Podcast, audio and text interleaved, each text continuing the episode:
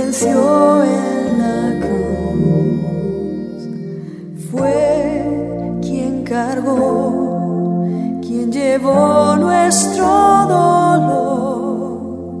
Jesús resucitó.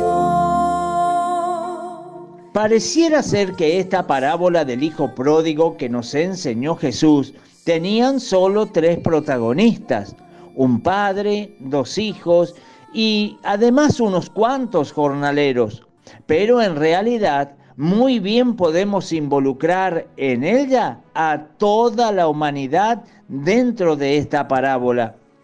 Finalmente el hijo pródigo fue alguien que no solo despilfarró sus bienes, sino que además pensó hacer su vida lejos del Padre. Y por favor quiero que entiendas muy bien esto.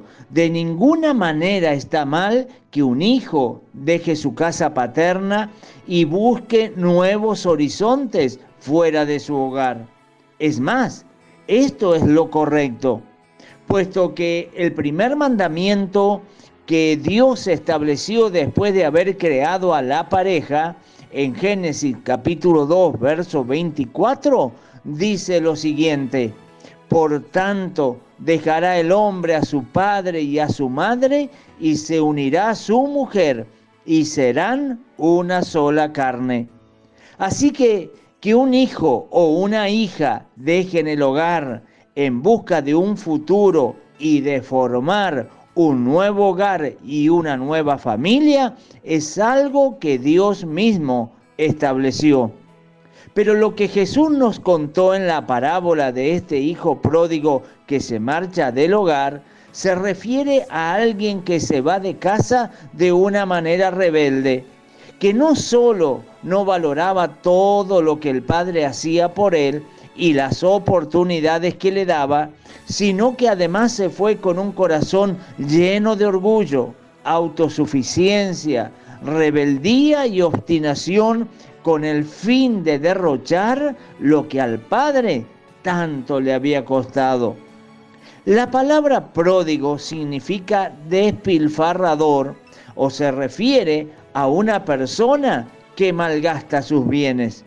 Es que precisamente Adán y Eva, los padres de la humanidad, fueron los primeros que se alejaron del Padre por medio de su desobediencia y despilfarraron todos los bienes, tanto espirituales como materiales, con los que Dios los había bendecido.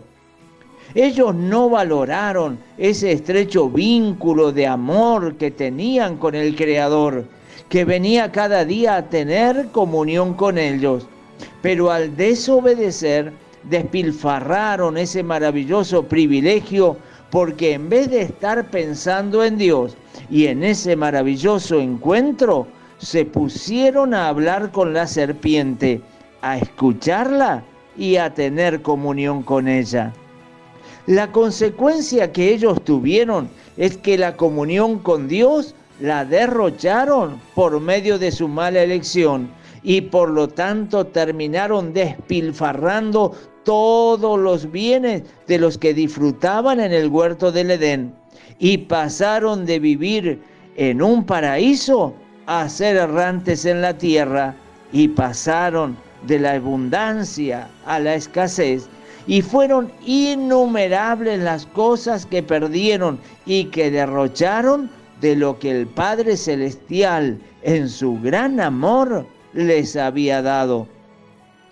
Habrás notado que siempre voy a lo que pasó en aquel huerto del Edén. Y no solo porque allí está el origen de todas las cosas, sino porque además hoy la mayoría de los seres humanos siguen despreciando al Padre Celestial y siguen escogiendo dialogar con el espíritu de la serpiente y escogen obedecerle en vez de estar disfrutando del gran amor del Padre y las maravillosas bendiciones que Él nos ofrece. Y al decir la gran mayoría, no es una mera ocurrencia personal o apreciación mía, sino que el mismo Jesús dijo en el Evangelio de Mateo capítulo 7 y versículos 13 y 14, donde el Maestro nos dijo lo siguiente, entrad por la puerta estrecha, porque ancha es la puerta y espacioso el camino que lleva a la perdición, y muchos son los que entran por ella, porque estrecha es la puerta y angosto el camino que lleva a la vida, y pocos son los que la hallan.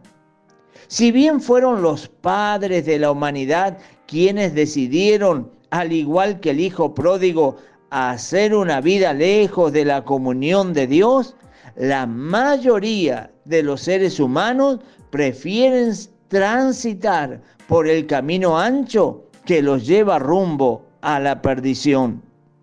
Pero es tanto el amor del Padre hacia los seres humanos pródigos y extraviados que viven cosechando el fruto de sus propias elecciones y decisiones, que mandó a Jesús, quien es la puerta estrecha y el camino angosto, que es una puerta que indica el regreso a los brazos del Padre Celestial y que al igual que el Padre de la parábola, siempre estará allí para recibirte con los brazos abiertos y no para reprocharte, sino para darte un nuevo vestido. Y esto habla de tu dignidad y a ponerte el anillo que habla de la identidad y a matar el becerro gordo y hacer fiesta por haber vuelto a casa. En el Evangelio de Lucas capítulo 15 y verso 7, Jesús dijo lo siguiente, os digo que así habrá más gozo en el cielo por un pecador que se arrepiente que por 99 justos que no necesitan arrepentimiento. ¿Te has puesto a pensar en el gran amor con el que el Padre Celestial te ha amado y lo valioso que eres para Él?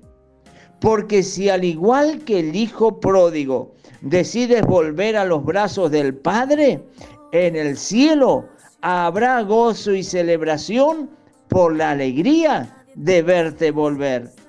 ¿No te parece que es algo a lo que no puedes seguir y permanecer indiferente y seguir caminando por este camino ancho? Hoy humildemente te aconsejo, vuelve al camino angosto y permite que en el cielo se haga una fiesta en tu honor al verte volver a casa. Ahora, como siempre digo, la decisión es tuya. Y ahora con tu cabeza y con hombros caídos, añoras esos días Mañana, Dios mediante, continuamos. Que el Señor te bendiga.